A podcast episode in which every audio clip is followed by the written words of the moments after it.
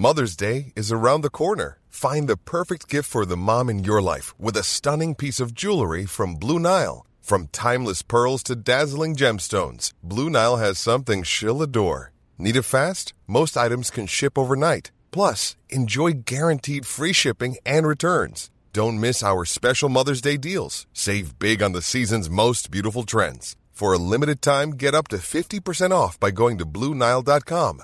That's BlueNile.com.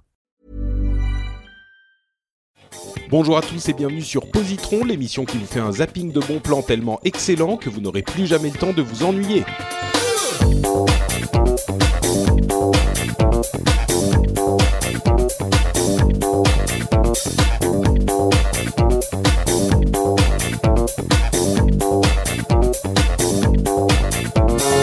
Bonjour à tous et bienvenue sur Positron, Positron épisode 46. C'est le deuxième épisode de la session Season One-esque avec Alexandre et Sophie. Salut Patrick. Salut, Salut. à vous deux, moi je suis Patrick Béja, je suis votre animateur et on va avoir encore une fois aujourd'hui trois trucs cool à vous recommander. On va avoir euh, une série télé, un jeu vidéo et un musical, c'est comme ça qu'on dit maintenant C'est ça. un Bah musical. ouais.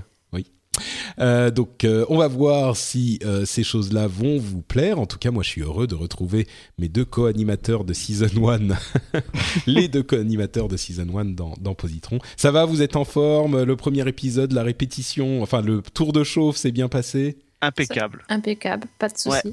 On s'est bien tenu. Sophie a été impeccable comme d'hab. Enfin, tout va bien. Oui, j'imagine que ça ne va pas durer. Donc, Non. euh, je m'empresse de, de lancer le deuxième épisode. Euh, deuxième épisode où... Pardon. Je vais boire un petit peu de thé. Hop, un petit peu chaud.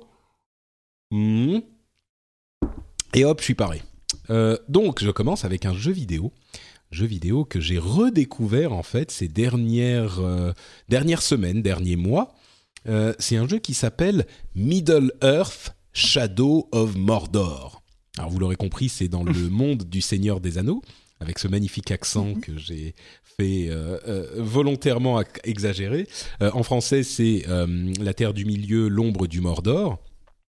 Et c'est un jeu vidéo qui est disponible sur PC, PlayStation euh, 4, Xbox One, et je me demande du coup s'il est sur l'ancienne génération. Euh, je vais vérifier un instant. Shadow of Mordor. Euh, oui, sur PlayStation 3 et sur Xbox 360 aussi. Donc il est vraiment partout. Je crois qu'il est un petit peu. Il y a des systèmes un petit peu moins poussés euh, dans les versions d'ancienne génération. Mais quoi qu'il en soit, c'est un jeu donc auquel j'ai commencé à jouer en octobre quand il est sorti. Et puis euh, j'étais occupé avec euh, tout plein de choses. Et puis il y a eu Noël et tout ça. Et du coup je l'ai un petit peu mis de côté et je l'ai ressorti il y a environ, je sais pas, un mois, un mois et demi. Et, et je l'ai vraiment redécouvert. C'est un jeu qui a des, je dirais, des petits défauts et des grandes qualités, qui est pas forcément euh, à conseiller à absolument tout le monde, mais qui par contre peut toucher un public relativement large. À partir du moment où vous êtes, euh, vous appréciez les jeux d'action, euh, je pense que vous pouvez y jeter un coup d'œil. Alors, pour détailler le jeu, il se place dans l'univers de du Seigneur des Anneaux entre le Hobbit et le, Seigneur des Anneaux lui-même. Euh, donc on joue un euh, gardien de Gondor qui garde The Black Gate, la, porte, noire, je ne sais plus comment ça s'appelle en français, moi j'y joue en anglais, euh, et qui se fait tuer et qui est en fait dans le Mordor avant que les troupes de Sauron n'aient complètement envahi le Mordor. Donc elles sont en train de- de- d'envahir Mordor et il est là, euh, euh, il s'est fait tuer et sa famille s'est fait tuer aussi, mais lui ne reste pas mort.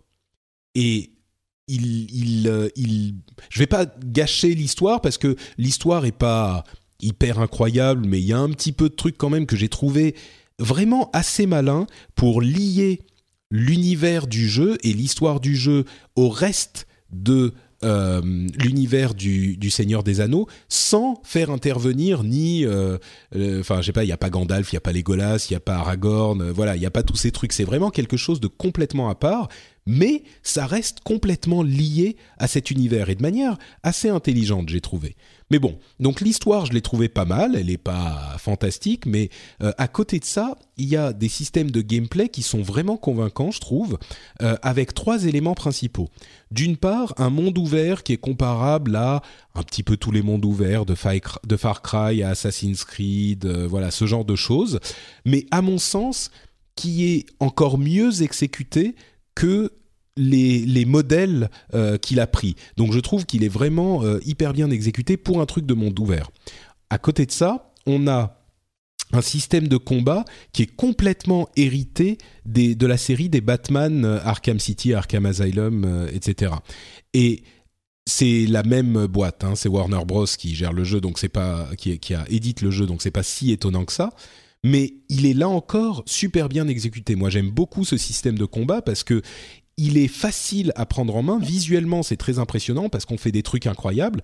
Et si on fait qu'appuyer sur un bouton, bah ça va, on réussit à faire des trucs. Mais si on appuie bien, on fait des trucs encore plus impressionnants. Et il y a une, une autre notion en plus, enfin de quel bouton choisir, sur quel bouton il faut appuyer, sinon au final on ne réussit pas. Donc c'est un système qui est à la fois simple et pas simple.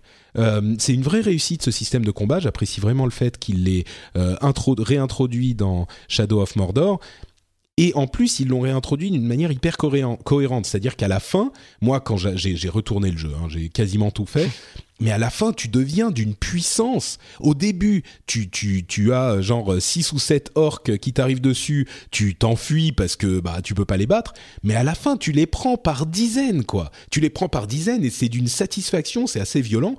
Et euh, c'est un thème dans les, les, les positrons de, de, que je fais en ce moment, mais c'est assez violent, mais c'est hyper satisfaisant. Tu, tu fais bien tes, tes combos qui sont pas trop durs à faire, tu les fais bien, et puis tu as le payoff, la satisfaction à la fin avec euh, des mouvements qui vont euh, nettoyer la moitié du truc. Enfin, c'est super bien fait.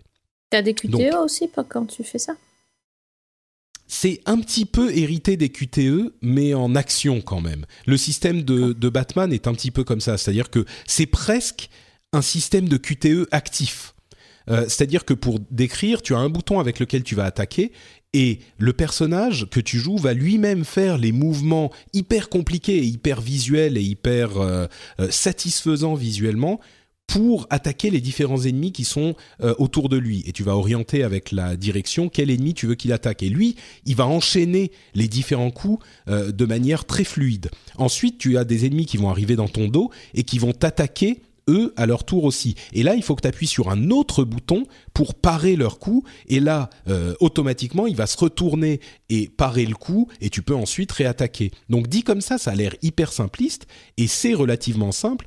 Mais au bout d'un moment, il faut quand même, euh, euh, quand même faire attention parce qu'il y a d'autres trucs qui, qui prennent, qui rentrent en ligne de compte aussi. Il faut quand même faire un petit peu attention parce que sinon tu, tu meurs, quoi. Tu réussis pas.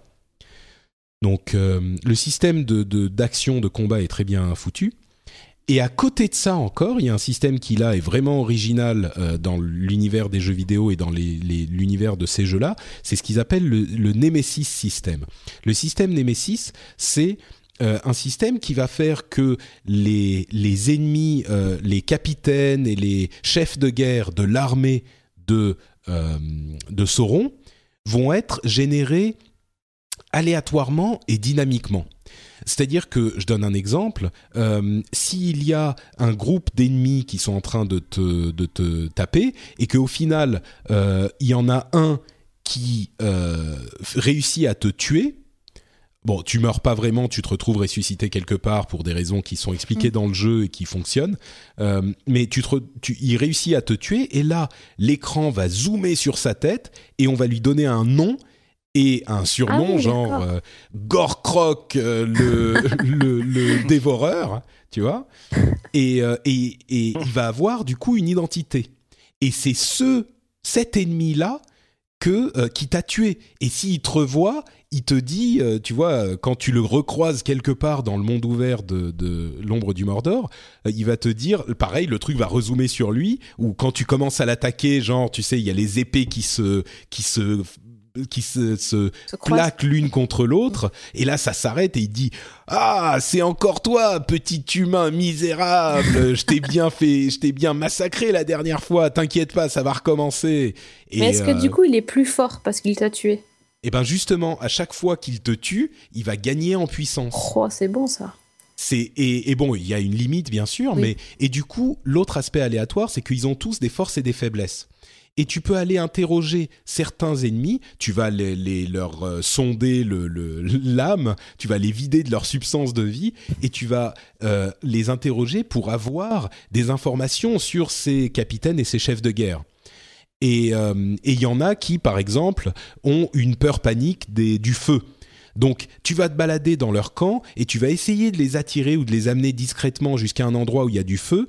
Et puis, tu vas faire euh, exploser un truc à côté. Et là, ils vont devenir hyper faciles à battre. Mais par contre, euh, de la même manière, il y en a qui ont très peur des Krog, qui sont des, des monstres euh, qui sont par là. Et pardon, pas qui ont pas très peur, mais qui sont enragés par les Krog. Genre, il envoie un, euh, tout de suite, il gagne tout, il regagne tous ses points de vie, il devient beaucoup plus fort. Et là, t'as intérêt à d'étaler comme un fou. Pareil avec le feu, par exemple. Si tu te plantes, si tu sais pas de quoi il a peur, tu peux faire exploser un truc à côté de lui. Et là, il devient beaucoup plus fort parce qu'il est enragé.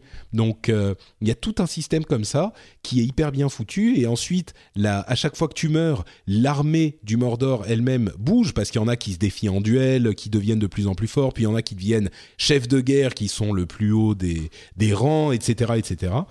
C'est suffisamment simple pour ne pas euh, être relou, mais c'est suffisamment complexe pour être intéressant.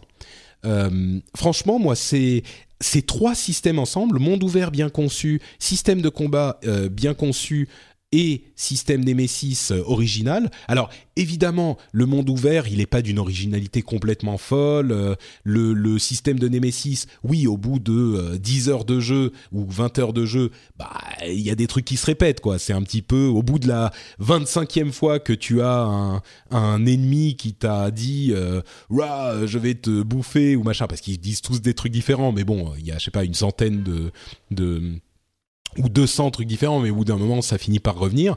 Oui, tu peux dire, bon, ça devient lourd. Mais il n'empêche, euh, c'est quand même... Je pense que pour finir le jeu, ça doit être une quinzaine d'heures, peut-être, quelque chose comme ça.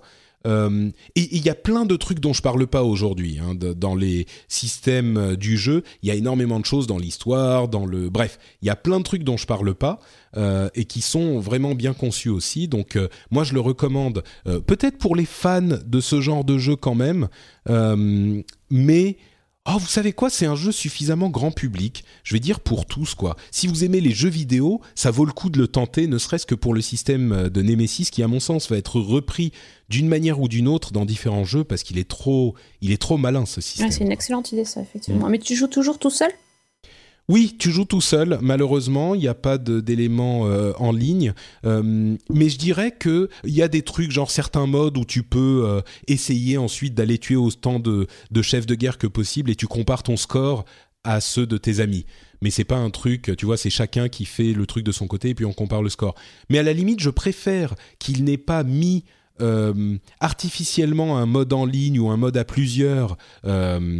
Alors que ça n'avait pas de sens et qu'il soit concentré sur euh, à faire une expérience euh, solo cohérente euh, plutôt que d'avoir fait le truc pour le principe quoi.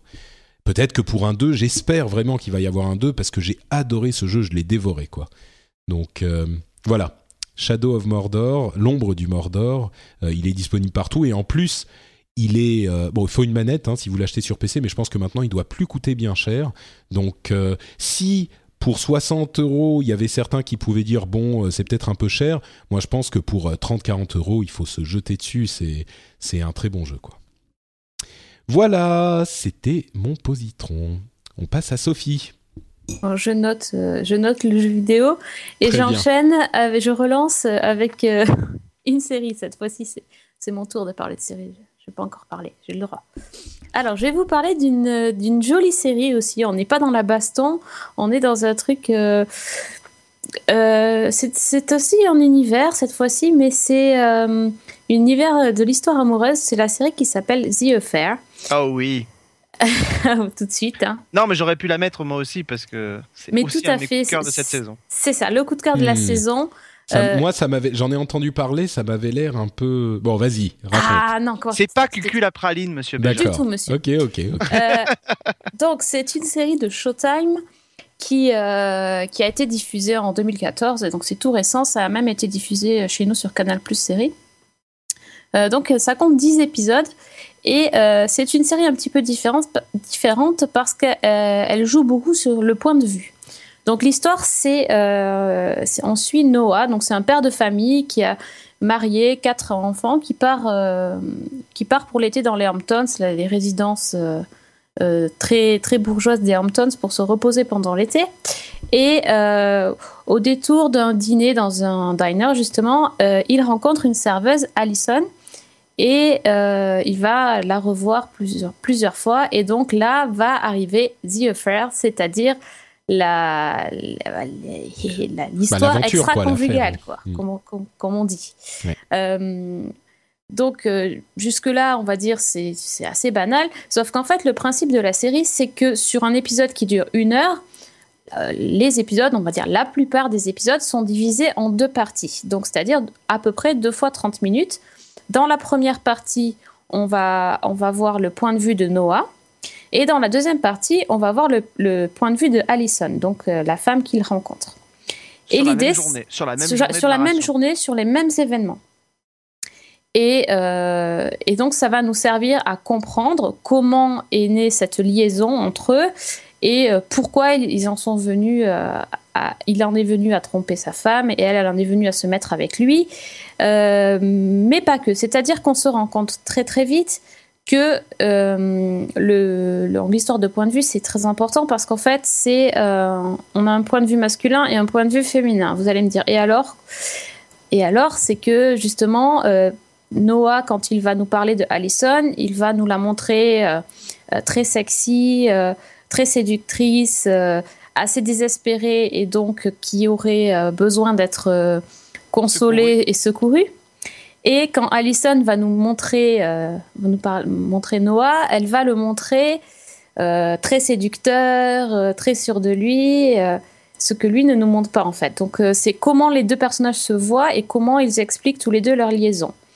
Mais la série, c'est- pas en fait que ça, parce que justement, le, fait que ça soit rencontré par deux personnes, c'est parce que il y a aussi une autre affaire, qui est cette fois-ci une affaire policière, et l'histoire est racontée depuis une salle d'interrogatoire.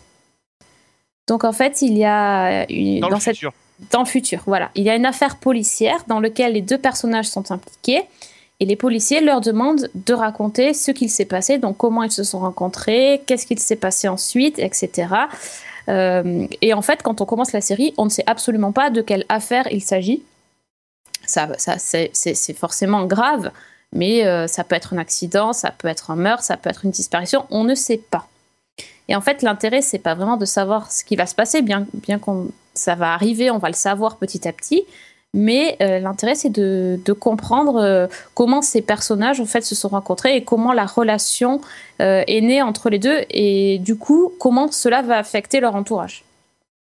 Donc c'est vraiment c'est vraiment une série magique dans le sens où l'atmosphère est assez spéciale. hein. Le, le lieu choisi, les Hamptons, c'est- la mer, c'est euh, mais c'est pas euh, la mer de Alerta Malibu, ça n'a rien à voir. C'est c'est enfin, c'est- c'est C'est très la banlieue chic de New York en fait. hein. Ouais, voilà, c'est- une ambiance très particulière. C'est ça se passe sur une île. Euh, donc c'est une ambiance euh, petit village, tout le monde se connaît. euh, comparé, enfin il y a des scènes qui se passent à New York où euh, c'est très très impersonnel. Euh, ce coup des deux points de vue, c'est forcément savoureux parce que on voit bien euh, ce, ce qu'on peut omettre de raconter. euh, dans, quand on raconte une histoire, on omet toujours des détails ou on, on change quelques petites quelques petits détails pour se valoriser, pour pas pour pas avouer ses faiblesses. Et là, du coup, on est au courant, nous, en tout cas, en tant que spectateurs, en voyant ces deux histoires, ces deux points de vue, on est au courant d'absolument tout et, et on connaît, on connaît très très bien les personnages. Du coup, c'est des personnages très fouillés, très travaillés. Euh, le casting est absolument éblouissant. Euh, donc, euh, dans le rôle principal, Dominic West, qui est Ah, grande figure des séries c'est The télé. Wire. The Wire aussi et The Hour plus récemment. Ruth Wilson, c'est donc qui joue Allison, elle était dans Luther, Luther. Qui a joué, donc elle avait un rôle extrêmement intéressant dans la série Luther. Elle revient ici dans un rôle, je pense le rôle de sa vie, honnêtement, tellement elle est, elle est géniale. Joshua Jackson, donc de Dawson ou plus récemment de Fringe, et Maura Tierney de Urgence. Donc on a, on a un casting 5 étoiles. D'accord. Mais en fait, ça a l'air hyper intéressant tout ce que tu racontes et ça m'intrigue vraiment. Mais il y a un truc qui me m'inquiète, c'est que c'est l'idée, est-ce qu'ils vont pouvoir la faire tenir sur euh, toute une saison ou bon peut-être même plus, mais est-ce que ça tient quoi? Parce que c'est le genre de truc qui a l'air d'être vraiment difficile à faire tenir. Ah oui, ça tient. Ah oui, ça tire largement. Il n'y a que 10 épisodes déjà, donc euh, c'est... La, vraie inconnue qu'on a concernant The Affair, c'est qu'en fait, euh, on va pas raconter évidemment la fin de la saison, mais ça se termine sur euh, quelque chose, un événement qui vient un peu euh, conclure tout ça. La vraie question, la vraie interrogation qu'on a, c'est la saison 2, va-t-elle nous emmener sur la suite de cet événement ou va-t-elle nous faire revivre les mêmes événements mais avec d'autres points de vue d'autres personnages? C'est une série qui est faite par un monsieur adapté d'un format israélien dans lequel il n'y avait pas toute la trame policière. Et c'est vrai que Sophie l'a dit, ça fonctionne même sans la trame policière. Euh, parce que l'histoire est puissante et les personnages la servent. Enfin voilà, on est embarqué par ces personnages et, euh, c'est vrai que euh, franchement, Bruce Wilson et Dominic West, tous les deux, c'est un couple qui, qui match tout de suite. et Agai Levy, donc le créateur original israélien, a dit que lui, il avait une idée pour trois saisons pour cette série. Donc 30 épisodes potentiellement. Ok, bah écoute, euh, ça a l'air intéressant. Euh, en tout cas, ça m'a intrigué. Euh, je, en plus, moi, j'aime bien les, les trucs de, de principe où tu ne peux pas savoir quelle est la vérité et tu penses savoir, mais quand tu le regardes d'une autre manière, en fait, ça te, ça te, ça te donne une autre image. Donc, euh, bon, je, vais, je vais, et, je te conseillerais même de le regarder avec ta femme, je dirais, parce que justement, votre différence de point de vue peut être intéressante sur la série. Hmm, oui, tout à fait, ouais. Bah, généralement, on regarde les séries ensemble, à part peut-être Banshee. peut-être euh, Banshee, non. qui l'intéresse pas particulièrement, ouais. Et Sophie a pas mentionné, mais je sais qu'elle adore la musique du générique. Ah oui. Aussi. Fiona Apple, effectivement, c'est. Ah, Fiona Apple, immense qualité, immense dame, effectivement. Mais dis-moi, il n'a que des qualités cette série. Je crois que Bruce Wilson a eu un Golden Globe pour euh, son rôle dans pour son rôle dans, cette série. Donc euh, vraiment, c'est une série qui est unanimement saluée. La critique en France a été dithyrambique et c'est vrai que nous, ça a été notre coup de cœur euh, certainement de cette rentrée 2014. Très bien. Eh ben écoutez, vie à faire, c'est dans la poche, ça marche. bah c'est à ton tour, Alexandre. Je vous promets, ma chère Sophie, que je ne chanterai pas. Même ah. si je parle de musical, c'est la hantise de Sophie à chaque fois que le mot musique arrive dans ma bouche. Euh, oui, elle se crispe, c'est ça? Elle se crispe et elle a, elle, a, tort parce que j'ai un organe absolument formidable. Euh, et en fait, musical, bien entendu, Sophie. Euh, et en fait, donc. On avait compris, hein. T'inquiète pas. Et donc, grosso modo, la différence avec musical est importante parce que la différence fondamentale avec ce qu'on appelle chez nous les spectacles musicaux euh, ou comédie musicale, euh, qui est un terme un peu galvaudé parce qu'on l'emploie pas du tout comme ça. Euh, c'est un musical dans le sens où ça, ça s'apparente à ces grands shows à l'américaine qui pullulent sur Broadway. et depuis quelque temps, c'est vrai que la France importe ces concepts-là pour en faire. Euh, ouais, ça fait quelques années. Non, ça fait quelques années qu'elle fait des comédies musicales, mais ça fait pas forcément quelques années qu'elle importe les, les, les, musicals américains pour en faire des versions françaises. Euh, je crois que ça a commencé avec euh, le, Roi Lion, euh, donc ça fait effectivement quelques années, mais pas tant que ça. Et c'est vrai que ça a mis un petit peu de temps à s'installer. Il y a eu le Roi Lion, il y a eu Mamma Mia, et puis il y en a plein d'autres qui sont en, en, préparation. Je sais qu'il y a Cats, qui est un, un monument de, de, des comédies musicales américaines qui arrive à la rentrée à Mogador puisqu'il s'agit du théâtre Mogador, qui est un magnifique lieu pour celles et ceux à Paris qui ont eu l'occasion déjà de s'y rendre. Euh, c'est vraiment le lieu qui se prête le plus à voir ce, genre de spectacle. Et donc là, euh, le spectacle dont je voulais vous parler, c'est un spectacle que j'ai découvert au mois de décembre dernier, juste avant Noël, qui s'appelle Le Bal des Vampires, euh, qui est évidemment adapté du film des années 60 de Roman Polanski, dans lequel il jouait qu'il avait réalisé. Euh, il y avait sa, sa, femme euh, Sharon Tate euh, encore vivante qui était dans, qui avait le rôle principal dans, dans, ce dans ce dans ce film. Et donc c'est lui-même qui a un peu adapté le, musical et puis surtout lui qui met en scène et qui l'a mis en scène à Paris. Euh, on va suivre finalement l'histoire d'un jeune homme qui est un, étudiant euh, qui s'appelle Alfred et qui part avec son mentor, euh, le professeur Arbronzus, en Transylvanie sur les traces d'un vampire qui terrorise la région qui s'appelle le comte von Krolok. et donc voilà, on retrouve un peu tous les tous les, tous les, tout ce qui fait le sel des, films un peu euh, de, la, de la Hammer, ces grandes traditions de films de, Christopher Lee et, des Dracula euh, mythiques, mais évidemment avec le côté très euh, parodique qu'on peut retrouver dans, le, dans, le film Le bal des vampires pour celles et ceux qui l'ont vu. alors même si c'est vrai que je reconnais que le musical a un peu plus de mal à retranscrire ce côté un peu, un peu parodique. Par contre, au point de vue des décors, il y a des décors qui sont absolument colossaux, qui sont sur scène. Euh, L'auberge euh, dans laquelle euh, la une grande partie de l'histoire prend place, euh, le décor est impeccablement reconstitué. Le, le grand château euh, du vampire principal, Van Krolok, est aussi divinement représenté. Et puis surtout, tous les numéros fonctionnent. Et, et c'est pour ça que je disais qu'il il y a une différence avec les comédies musicales ou les spectacles musicaux français qui sont finalement des concerts avec des gens qui savent quand on a de la chance chanter, mais qui en tout cas ne savent pas jouer la comédie, euh, là, les gens qui sont dans ce spectacle-là, comme dans Le Roi Lion, comme dans Mamma Mia et comme dans tant d'autres, ils savent chanter et ils savent jouer. Euh, et c'est hyper important parce qu'effectivement, on ne fait pas que chanter dans ces spectacles. Il y a une vraie alternance avec des morceaux et des moments de comédie. Euh, et puis, ça sonne pas creux, comme ça peut souvent être le cas dans d'autres, euh, dans spectacles musicaux qu'on a vu en France. Et la bande son, et la bande son. Alors, il faut évidemment aimer ce genre musical qui est très particulier, mais la bande son est extrêmement efficace. J'ai pas eu l'impression d'avoir un seul moment euh, faible dans la bande son quand j'ai vu le spectacle. Il y a évidemment deux, euh, deux moments extrêmement importants. Il y a évidemment le, titre principal du spectacle qui s'appelle Je t'attends et qui est surtout en fait un titre que tout le monde connaît puisqu'il avait été repris. Euh, c'est le titre original, c'était Bonnie Tyler, Total Eclipse of the Heart qui est un titre qui existe depuis des années et qui a été adapté. A total eclipse of the heart. Et ben voilà, Sophie, voilà. tu vois, c'est lui qui l'a fait. Je l'ai eu, ça y est. et en fait, c'est assez malin parce qu'en fait. Pardon, je vais recouper mon micro, je suis en train de mourir.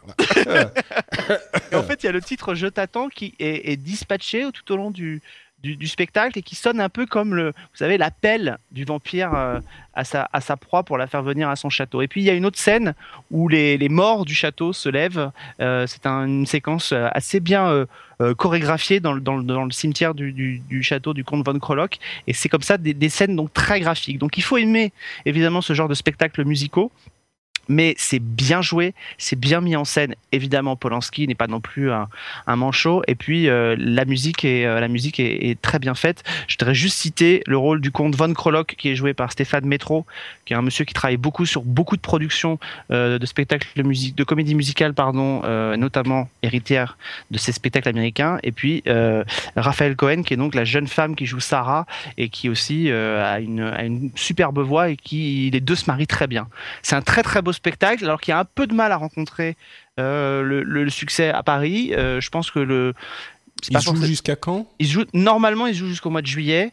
Euh, c'est à peu près le, timing des spectacles musicaux de, de, Mogador et il sera remplacé à partir du mois d'octobre par Katz, euh, voilà, qui avec le célèbre Midnight de Barbara Streisand, euh, là aussi un titre mythique. Mais voilà, moi je le conseille vraiment euh, parce que c'est un, très très beau spectacle et en plus la salle du théâtre Mogador, c'est juste l'une des plus belles salles de Paris pour aller voir ce genre de, de spectacle. C'est proche des théâtres de Broadway pour celles et ceux qui ont eu l'occasion peut-être d'y aller un jour. Donc voilà, c'est un, beau spectacle dans un très beau lieu. Écoute, une, moi. Une pardon, question, pardon, excuse-moi. Euh, en tant que non parisienne, combien ça coûte? Alors, bah, c'est le problème des spectacles euh, de toutes ces comédies musicales, c'est qu'à partir du moment où vous avez une énorme troupe, bah, ça coûte, euh, ça coûte, ça peut coûter cher. C'est-à-dire que le, le, ce qu'on appelle le carré or, c'est-à-dire euh, central par rapport à la à la scène, c'est 80 euros. Donc, ah, mais... moi, je m'attendais à pire. Hein c'est 80 euros au plus cher. Le plus cher, c'est 80 euros, d'accord. Le, le plus cher, c'est 80 euros et on peut trouver des places euh, à, euh, je pense, 25 ou 30 euros. Alors évidemment, vous savez où vous êtes placé dans ces cas-là. Mmh. Plus loin. Mais la, configuration du, théâtre Mogador fait que euh, on n'est jamais, euh, jamais mal placé finalement. Euh, et c'est un spectacle magnifique. Enfin, moi, j'avais vu l'année dernière La Belle et la Bête à Mogador, aussi inspiré du, du, célèbre dessin animé Disney. C'était aussi dans cette lignée-là et au même lieu. C'est fait par un groupe qui s'appelle Stage Entertainment qui produit ce genre de spectacle et c'est une totale réussite. Bah, c'est marrant, moi je suis allé, ma, ma femme elle bien, aime bien l'opéra, et donc on se dégote des, les places les moins chères euh, d'opéra, de, que ce soit à Garnier ou à Bastille. Euh, et on a des places, enfin on trouve des places à 15 euros quoi. Mm. Bon évidemment euh, t'es euh, genre à 2 cm de la scène mais tellement sur le côté que t'en vois que la moitié et tellement haut que tu vois rien du tout. Donc il faut te pencher, genre tu manques de tomber. c'est T'as des courbatures le lendemain quoi. C'est ça, surtout à Garnier. à, à Bastille, euh, c'est beaucoup mieux. T'as quand même un peu le vertige, mais bon. Mais, je suis surpris que parce que là, c'est les places euh, vraiment pas chères à 15 euros, mais quand tu veux des places un petit peu plus chères, là, c'est, enfin, je sais pas, 180 euros. Une fois, je lui avais fait un, cadeau de, de, Noël. Je lui avais offert une, belle place euh, à l'opéra qui coûtait 150 euros. Et, et, le pire, mm. en fait, bon, je vais pas raconter ma vie, mais très rapidement, j'avais offert un, un bon d'achat, en fait, de 150 euros euh, à ma femme pour l'opéra parce qu'elle adore ça. Je me suis dit bon bah on, soit euh, elle, elle ira deux fois, soit tu vois on se divisera le truc en deux ou je payerai un peu plus et puis on ira euh, à deux machin.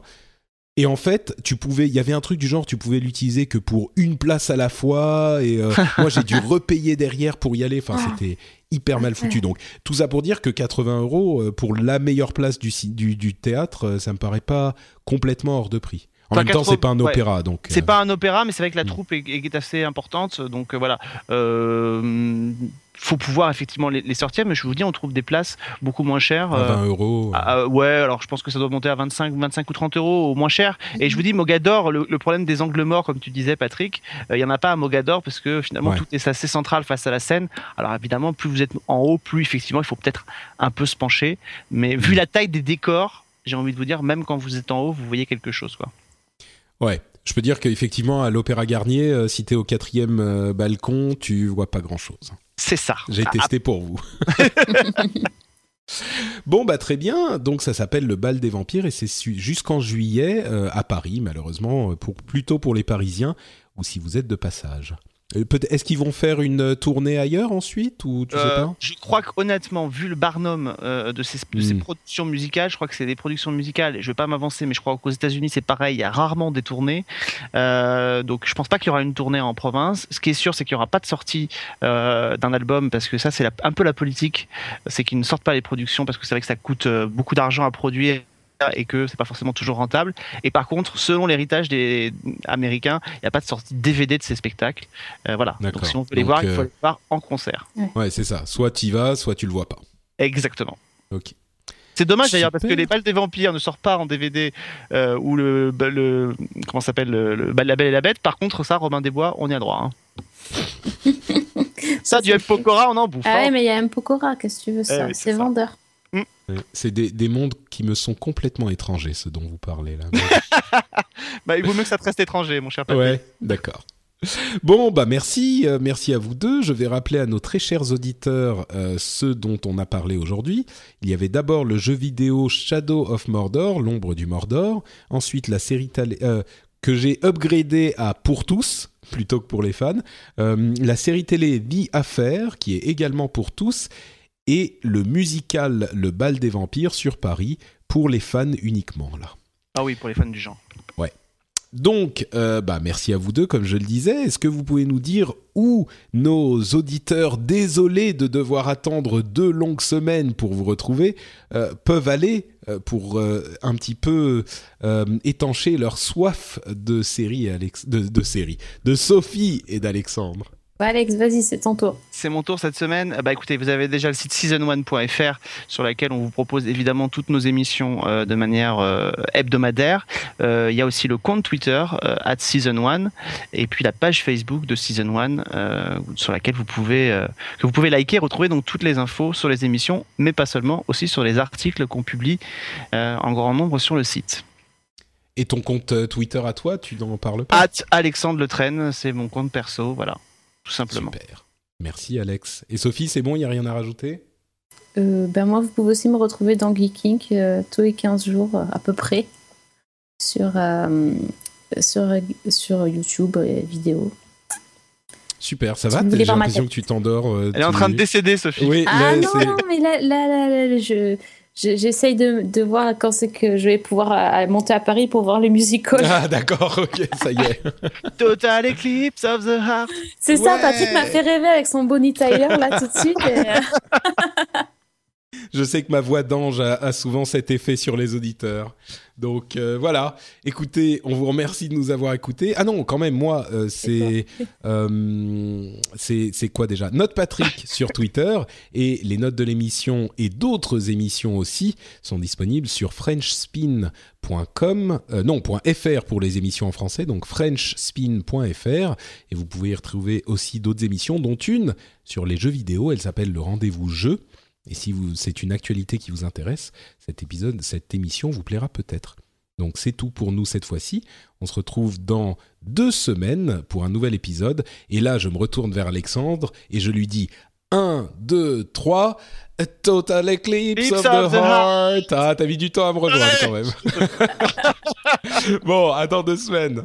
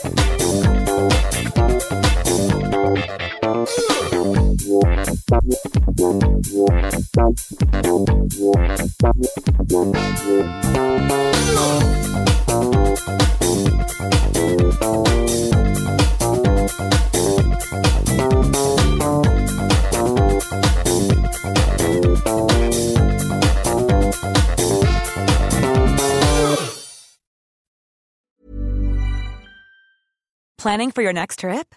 Elevate your travel style with Quince. Quince has all the jet setting essentials you'll want for your next getaway, like European linen, premium luggage options, buttery soft Italian leather bags, and so much more.